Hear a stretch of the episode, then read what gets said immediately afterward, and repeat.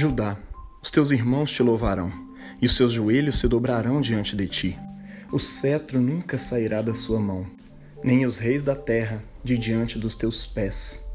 Eles trarão tributo a ti, e todos os povos te obedecerão. Palavra do Senhor, demos graças a Deus. Olá, meu irmão, minha irmã, bom dia, boa tarde, boa noite. Hoje é quinta-feira da terceira semana do Advento e a profecia de hoje é de ninguém mais, ninguém menos do que aquele que dá nome ao povo da esperança, Jacó, que teve o seu nome mudado por Deus para Israel. E no texto de hoje, em Gênesis 49, 2, Israel ordena que seus filhos se assentem em torno dele, e então ele começa a profetizar sobre a vida de cada um de seus doze filhos, que darão origem futuramente às doze tribos de Israel. E ele vai profetizando sobre cada um deles, e quando chega a vez de Judá, ele diz as palavras que introduzem essa meditação de hoje. O Espírito Santo de Deus toma a boca de Jacó naquele momento e ele fala de coisas que nem ele mesmo imaginava ou projetava para o seu filho. Se você ler o texto dessa bênção na íntegra, lá em Gênesis 49, você vai ver que Judá nem era o primogênito. Ele é o quarto filho a ser abençoado pelo seu pai.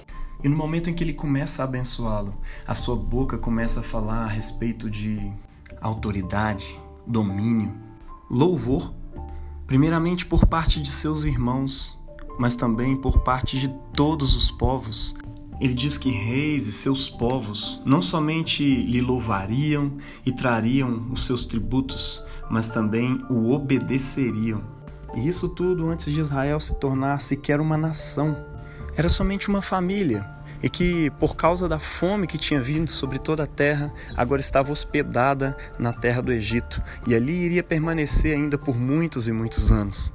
E quem conhece a história desse povo sabe que depois de um tempo uma nova dinastia surge no Egito e que desconheceu toda a história que levou esse povo até lá. E então torna eles escravos daquela terra. E essa escravidão dura nada menos que 400 anos. Pense no estado emocional dessa família ao longo desse tempo, geração após geração, alguns se lembrando, outros não, das grandes profecias de seu pai Jacó, sobre cada um de seus filhos, especialmente sobre Judá, das palavras de Deus a seu pai Abraão, avô de Israel, a partir de quem aquela família começa a ser contada na história da humanidade. Deus havia prometido para Abraão que dele seria feita uma grande nação e que por meio dela seriam abençoadas todas as famílias da terra. Talvez alguns em Israel, juntando essas duas profecias, entendiam que um dia um descendente daquele povo governaria todas as nações. Provavelmente um descendente da tribo de Judá, afinal, seu ancestral Jacó, que dá nome a essa nação, disse palavras a respeito de seu filho Judá, que apontavam nesse sentido, completando e especificando assim aquilo que ele disse para Abraão. Naquele tempo, Deus levanta um libertador para o povo de Israel, que tira eles do Egito, leva eles para o deserto em direção à terra prometida por Deus a Abraão, Isaque e Jacó. Traz para eles uma lei que perdurou ao longo de toda a sua história até hoje, deixando então aquele povo, agora como uma nação, às portas da terra prometida. Mas por grande e relevante que fosse Moisés para a história de Israel, é importante estar ciente de que aquelas profecias ainda não haviam se cumprido. Moisés sequer era da tribo de Judá. E por mais relevante e temível que fosse o povo de Israel para algumas nações ao seu redor enquanto eles caminhavam pelo deserto, elas estavam longe de se submeter ao povo de Israel, muito menos a Judá. E então, continuando essa história, por meio de Josué, o povo de Israel entra na terra prometida, conquista várias cidades, se estabelece lá dentro. Um período de governo por juízes se inicia entre aquele povo, mas esses juízes não eram da tribo de Judá, e muito menos julgavam as causas das nações. Até que um dia aquela nação clama por um rei, e um novo sistema de governo se estabelece. Nesse novo sistema, primeiramente governa o rei Saul, um rei que, de modo geral, fez o que era mal aos olhos do Senhor. E é então que Deus, dirigindo a história, ordena um homem chamado Samuel, antigo juiz de Israel, mas também profeta de Deus, a ir até a casa de um homem chamado Jessé, da tribo de Judá. E ali ele iria ungir o próximo rei de Israel.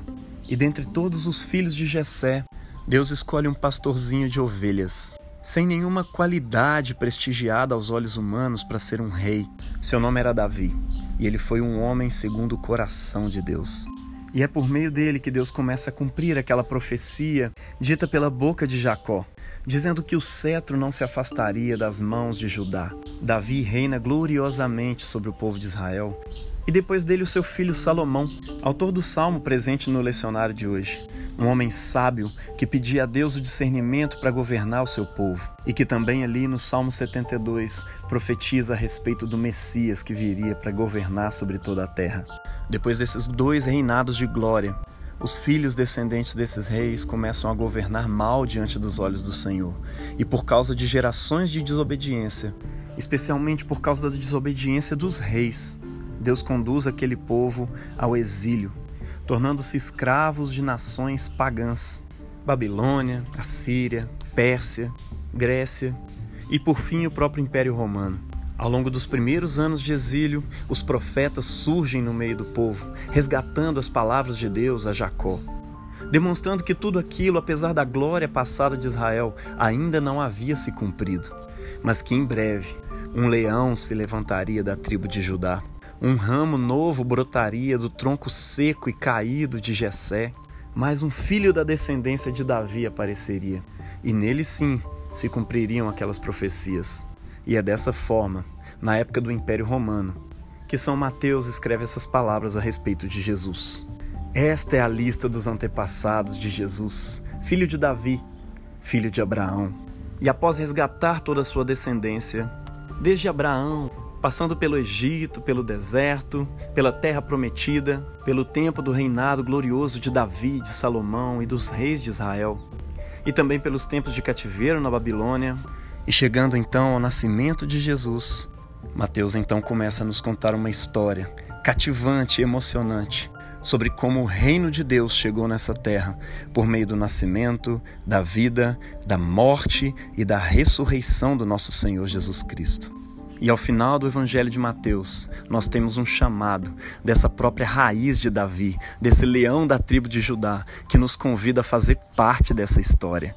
Por meio de nós, como verdadeiros embaixadores desse grande rei que não governa somente Israel, mas todas as nações da terra, o nosso rei nos convida a reconciliar com ele todas as nações. Isso dá para nós um sentido novo para a nossa existência. Pense, eu não sei como foi a sua história até aqui e os significados particulares que ela tem. Talvez uma história marcada por tristezas, por angústias, por sofrimentos. Ou talvez uma história bonita, marcada por alegrias, conquistas, vitórias. Não importa. Por mais triste, sem sentido ou desanimada que ela seja, agora ela pode se tornar num episódio emocionante e arrebatador da história do grande rei. E para você que se considera parte de uma história bonita e feliz, por mais intenso que seja o seu brilho, diante do brilho da glória de fazer parte da história do Messias, ela é imediatamente ofuscada.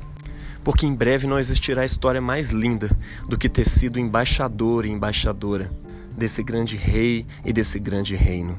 Deus abençoe você e ressignifique a sua história, integrando ela com a história do Rei Jesus. Em nome do Pai, e do Filho e do Espírito Santo. Amém.